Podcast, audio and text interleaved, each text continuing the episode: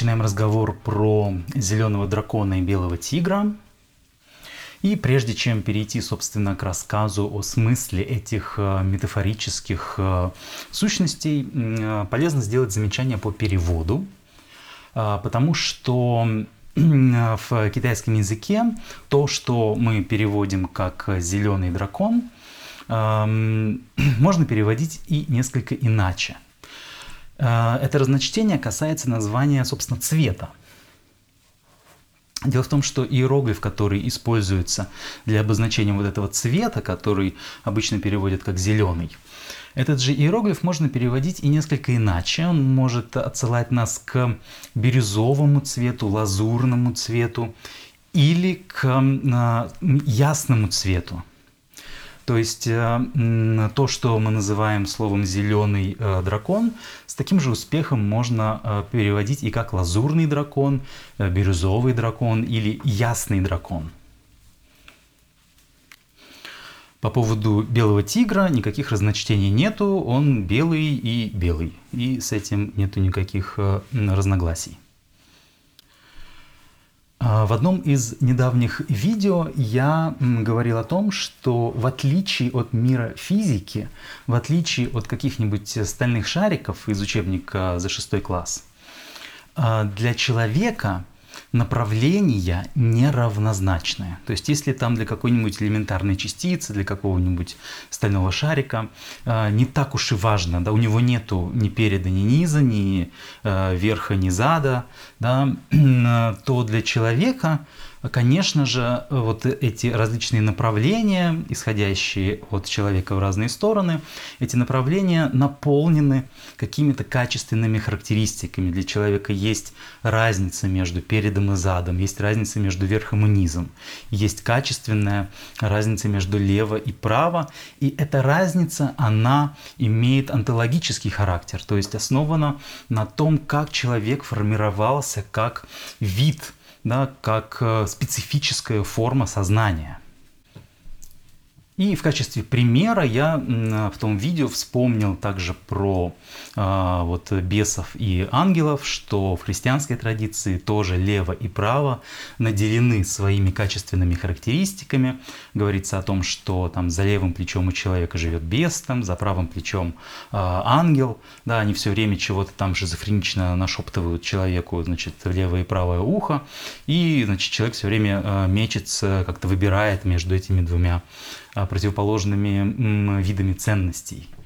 И в частности с этим связано одно из таких суеверий, да, что левши, они все, значит, от, а, от дьявола, да. В китайской традиции левой и правой стороне тоже поставлены в соответствие вот эти образы, эти метафоры а, зеленого дракона или лазурного дракона и белого тигра, но дракон и тигр не являются представителями чего-то а, абсолютно хорошего и абсолютно плохого. А, если э, в них и можно усмотреть что-то плохое и хорошее, то оно устроено там несколько иным образом, чем в христианской традиции, поэтому а, подробнее сейчас об этом, обо всем будем говорить. Прежде чем перейти к, собственно, осмыслению того, что в человеке представляет лазурного дракона и белого тигра, полезно вспомнить, в каком мире вообще мы живем, в каком мире мы как вид, как сущности сформировались. А живем мы в мире, обладающем э, следующими характеристиками. Мы живем в мире, в котором есть э, явные противопоставления э, во времени – то есть есть, к примеру, зима и лето, и, соответственно, весна и осень. Есть э, ночь и день, и, соответственно, утро и вечер. В плане географии тоже есть аналогичная крестообразная э, структура. Это север, где всегда холодно и мрачно, и юг, где всегда светло и ясно. И, соответственно, восток, где восходит солнце, и запад, где солнце заходит.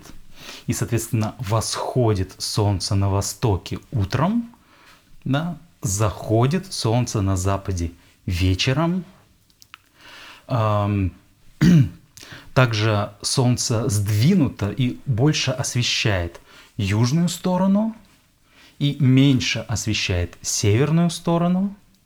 Таким образом, север связан с зимой и ночью, юг связан с летом и днем, восток связан с восходом и утром, а запад связан с закатом и осенью. И для этих четырех флангов, для этих четырех сторон или для этих четырех э, э, областей во времени в китайской традиции используются такие собирательные термины, названные по имени тех или иных материальных стихий. Значит, север, он же, он же ночь, он же зима, собирательно все это вместе называется термином «вода». Юг, он же день, он же лето, собирательно называется термином «огонь». Восток, он же восход, он же утро, он же весна, собирательно называется термином э, дерево, а запад, он же закат, он же вечер, он же осень, собирательно называется термином металл. И здесь следует понимать, что в китайской традиции за этими терминами, значит, вода, э, огонь, дерево и металл, не стоят никакие представления об атомах, не стоят никакие э, представления о материалистичности. А, и поэтому перевод э, этих понятий на западный, там, на английский, вслед за этим на русский языки как элементы – да, там пять элементов, или в данном случае мы говорим о четырех элементах. А, называть это все элементами неправильно, потому что эти а, понятия а, вода, огонь, дерево и металл не связаны ни с какими элементами, не связаны ни с какими атомистическими первокирпичиками материи. Эти четыре концепции являются описаниями качеств процессов. А, являются указателями на специфический набор качеств объекта.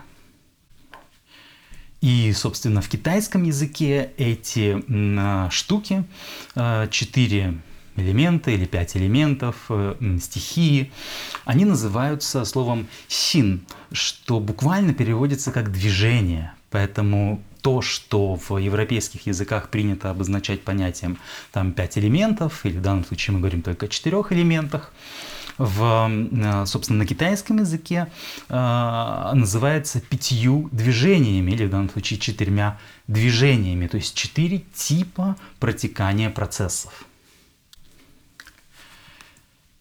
Значит, теперь, если в эту четырехстороннюю структуру мы э, вставим человека, то получится, что задняя сторона человека, то, что сзади, связано с, со стихией воды. Почему? Потому что задняя сторона – это та область пространства, которую мы не видим. Это та область пространства, которая всегда для нас остается во мраке, во тьме, и поэтому задняя сторона связывается вот с тем, что темно, мрачно и не видно, то есть с ночью, с зимой и, соответственно, со стихией воды.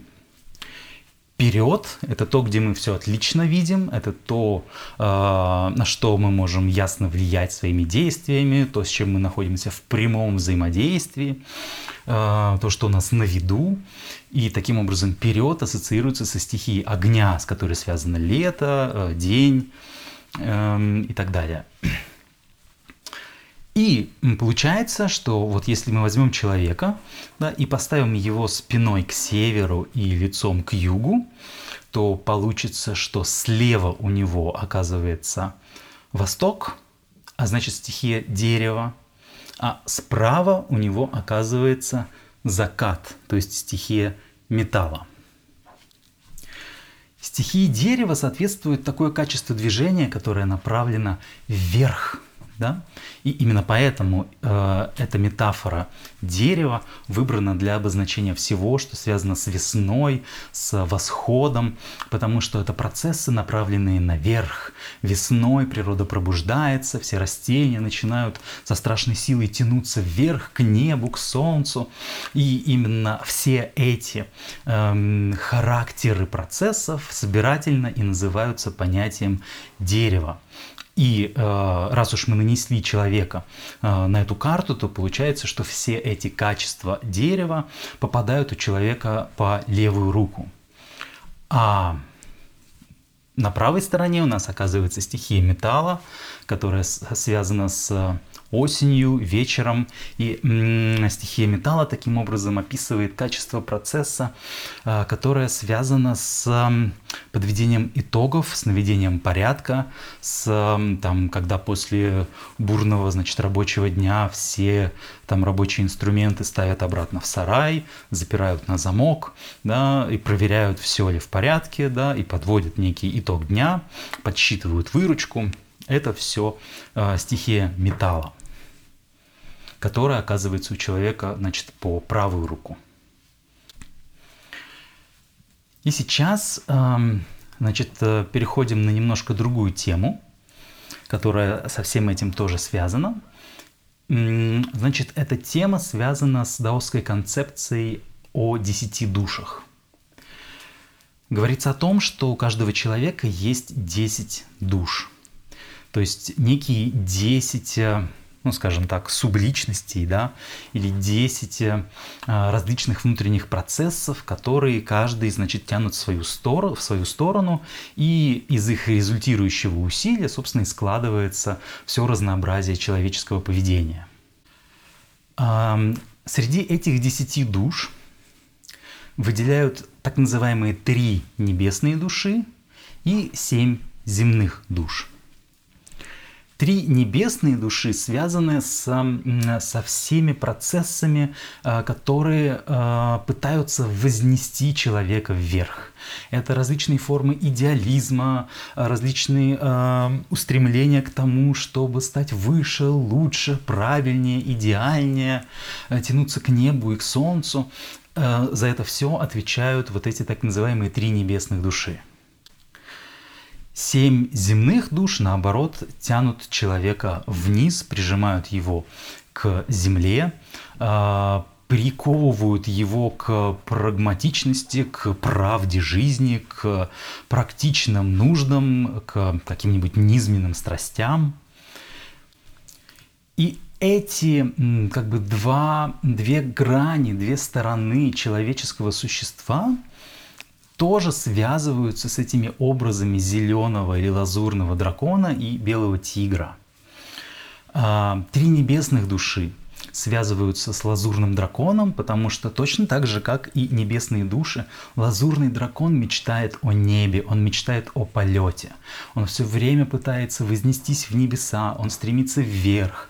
Точно так же, как весенняя, значит, весенняя природа пробуждается и тянется наверх, точно так же и три а, небесные души в человеке постоянно стремятся вверх, подобно вот этому летящему в небе или взмывающему ввысь лазурному дракону а семь земных душ, которые отвечают за практичность, прагматичность, за физиологические потребности, а, за низменные желания, да, а, значит, эти семь земных душ, они связываются с этим образом белого тигра, потому что качеством белого тигра является схватить добычу, прижать к земле, э, стоя над ней, нажимая на нее сверху вниз, значит, э, разгрызть ей глотку, да, и придушить, придавить, э, подвести итог, подвести черту, и таким образом эти семь земных душ со всей своей практичностью а, ассоциируются с этими качествами а, хищного и требовательного белого тигра. И что-то похожее да, мы можем усмотреть также и в знакомых нам авраамических традициях. Э, где есть какие-то небесные устремления, ангельские, значит, э, устремления и э, всяческое там бесовское, да, низменное, да, от лукавого, да, всякое приземленное и грязное. И в, в авраамических традициях э, делается ставка на то, чтобы, значит, заклеймить, отказаться, откреститься от всех этих низменных устремлений и сделать всю ставку только на небесные, возвышенные, прекрасные черты своего существа. Вместе с тем в даосской э, целительской традиции, в китайской традиции такого однозначного противопоставления между возвышенным и э, низменным, между лазурным э, драконом, устремляющимся в небо, и белым тигром, прижимающим все к земле, такого как бы морального противопоставления между ними нет.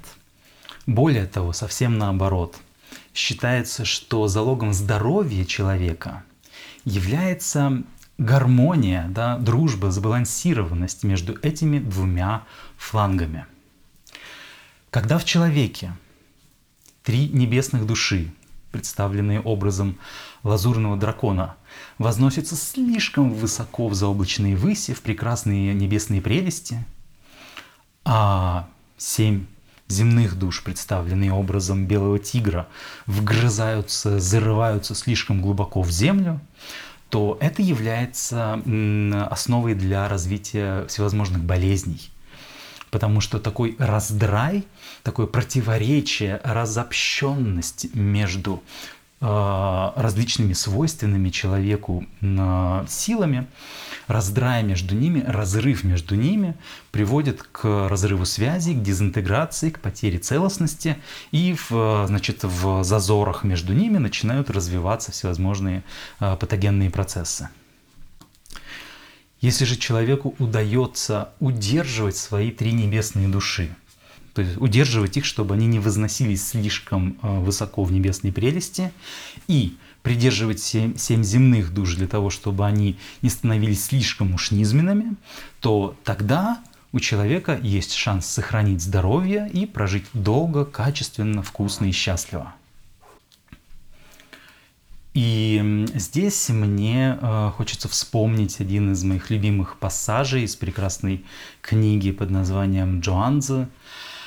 Это пассаж про то, как люди Юэ убили трех царей подряд – Значит, э, жило-было такое племя Юэ, и эти самые юэсцы были известны за свою такую ну, революционную рьяность.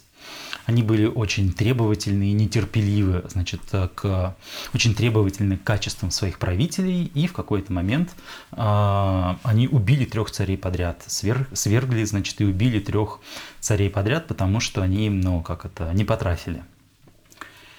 И, значит, очередной Э, кандидат на царскую должность, э, юный принц, которому предстояло стать очередным четвертым царем, он решил, что ему такой радости не нужно.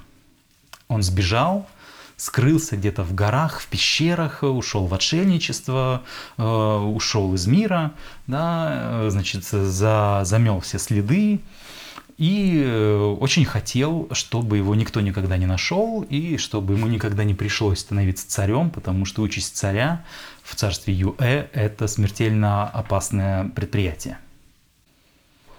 Но юэсцы оказались э, хорошими следопытами. Они этого принца выследили, нашли, пришли, значит, к нему в, в, эти, в эти его горы, да, окружили его пещеру – подожгли э, траву вокруг и, значит, выкурили этого принца оттуда из пещеры, выволокли его оттуда, значит, за шкирку, посадили на колесницу и повезли в царский дворец, значит, короновать. Едет этот принц на колеснице в, во дворец и сокрушается.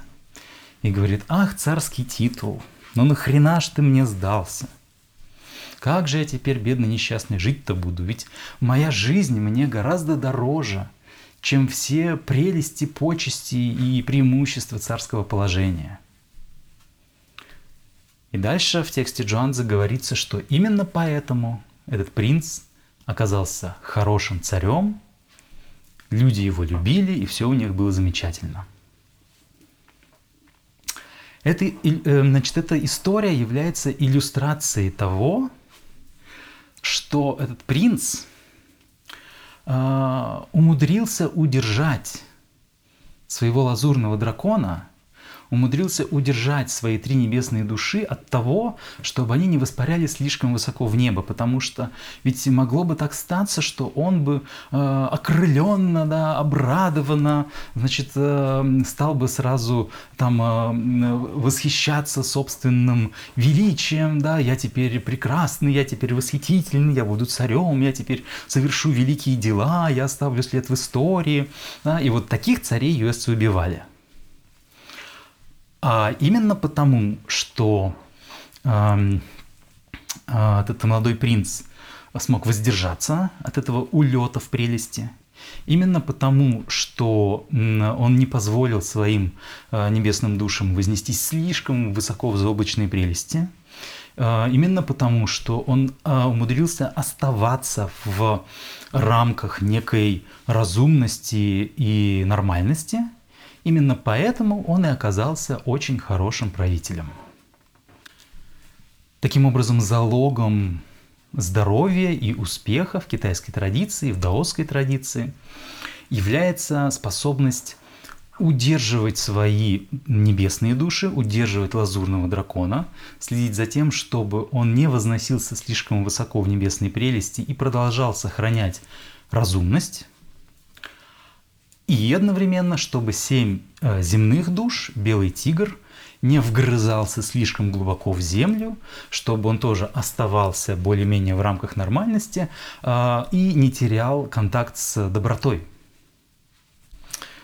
В даосской традиции целительских талисманов есть целый такой разряд талисманов, целительских талисманов, скажем так, психотерапевтических талисманов, которые направлены именно на то, чтобы приводить три небесных и семь земных душ в человеке в баланс, чтобы эм, удерживать сохранять три небесные души, чтобы они не выпархивали э, высоко в небо, и придерживать семь земных душ, чтобы они не опускались до уж совсем такого приземленного непотребства.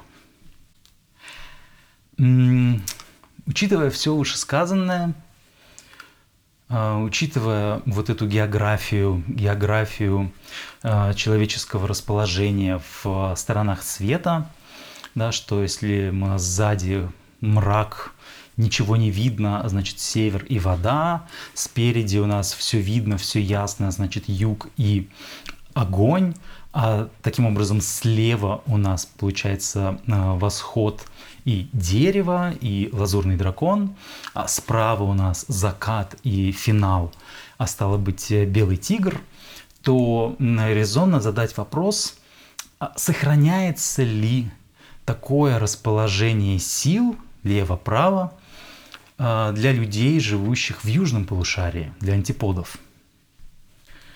Ведь если мы возьмем какого-нибудь австралийца и поставим его спиной к холодной стороне, которая для него будет юг, и лицом к освещенной стороне, которая для него будет север, то тогда восход и дерево, и лазурный дракон для него окажутся справа, а закат, заход и, соответственно, белый тигр для него окажутся слева. И эта дискуссия, насколько мне известно, не имеет однозначного разрешения. Это по-прежнему открытый вопрос.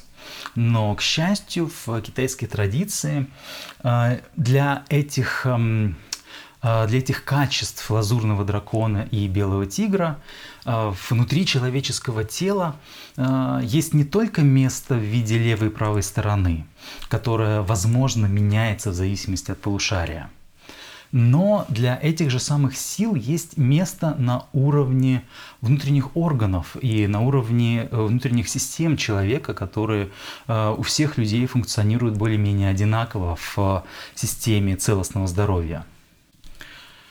А стихии дерева и, соответственно, стихии э, лазурного дракона и, соответственно, трем небесным душам соответствует система печени – печень, желчный пузырь и вообще весь меридиан печени, который идет значит, вдоль позвоночника, наверх и дальше продолжается вплоть до самых глаз.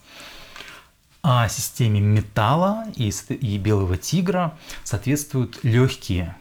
Легкие и кожа, э, которые удерживают форму человека в таком э, сконденсированном, оформленном, собранном, не разваливающемся, не растекающемся виде.